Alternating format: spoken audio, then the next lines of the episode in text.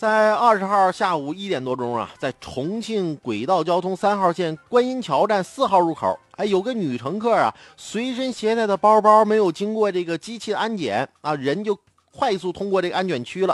啊，那安检人员肯定得把她拦下来了，说说你这不行，你得安检。结果这女的就就怒了，她就吼起来了啊！为什么我的包要过安检啊？在南京当地都不用，在你这儿安检就被拦？我这是名牌包，贵得很，为什么要过安检？我就不过安检。这女乘客拒绝安检，理由是啊，这随身携带的包是名牌包，价格很贵，担心名牌包过安检会有损伤。哎，这看上去好像挺有道理的。啊，你我名牌包在安检仪里我弄脏了、弄破了，那我就遭受经济损失了。那那我我乘客就自认倒霉吗？啊，确实说不过去。但是以此为理由拒绝安检，那你就更没有道理呀。那你这包里到底装了什么？是不是有违禁品呢？对不对？那涉嫌违法。但是那整个这过程中的他态度，那实际透露出的是什么呢？太傲慢了。这乘客乘坐飞机、火车、地铁，在入站之前需要安检，乘客未经安检不得入内，这是保障公共交通运营安全的必要措施。因为一旦不法分子通过随身携带的包里那装有严禁携带的物品，那登上这轨道交通啊、公共交通工具，那后果是不堪设想的。再者，安检是针对全体乘客的，它没有例外。那不管是携带名牌包的有钱人，还是空手乘车的普通人，都需要接受安检，人人平等。那谁也没有享有这种可以不安检的特权。衣着光鲜的富人和穿戴破旧的穷人，那都有可能是携带危险品的乘客。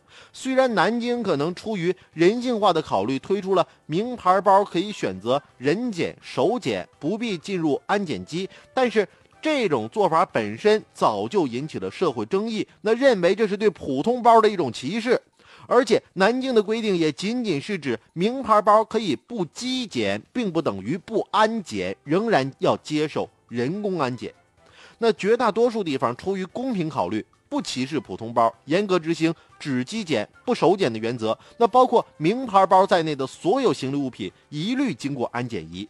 只有在不方便通过安检仪时，才可以申请人工安检。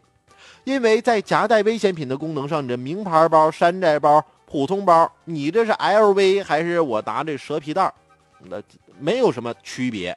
那当然不可否认，所有物品都安检的安检仪那确实很脏，尤其是在下雨天，安检仪的传送带它湿漉漉的，那各种污渍混杂在上面。那好几万块钱的名牌包直接放在安检仪中安检啊，的确容易给名牌包的主人造成一定的经济损失或者是损耗。那乘客普遍不愿意有情绪。从这个角度上讲，地铁站、火车站的安检，那不妨学习飞机场的安检。对容易弄脏弄破的物品，名牌包，那不妨你给他提供一个塑料托盘来通过这个安检仪，这样呢，既免除了乘客的担心，又啊可以啊必须安检的咱都进行安检。也提醒那些乘客吧，别管你是穿着名牌。包啊，穿着名牌衣服，带着名牌包，还是穿着普通衣服，带着普通包啊，这都是外物。你里边内在，你的皮囊都是一样的，都是普通的人。在面临安检的时候，我们应该主动配合，没有谁比谁高贵啊！不要通过这种方式，觉着哎，我拎着这个名牌包，我就享有特权啊！没有特权，在安检面前，人人平等。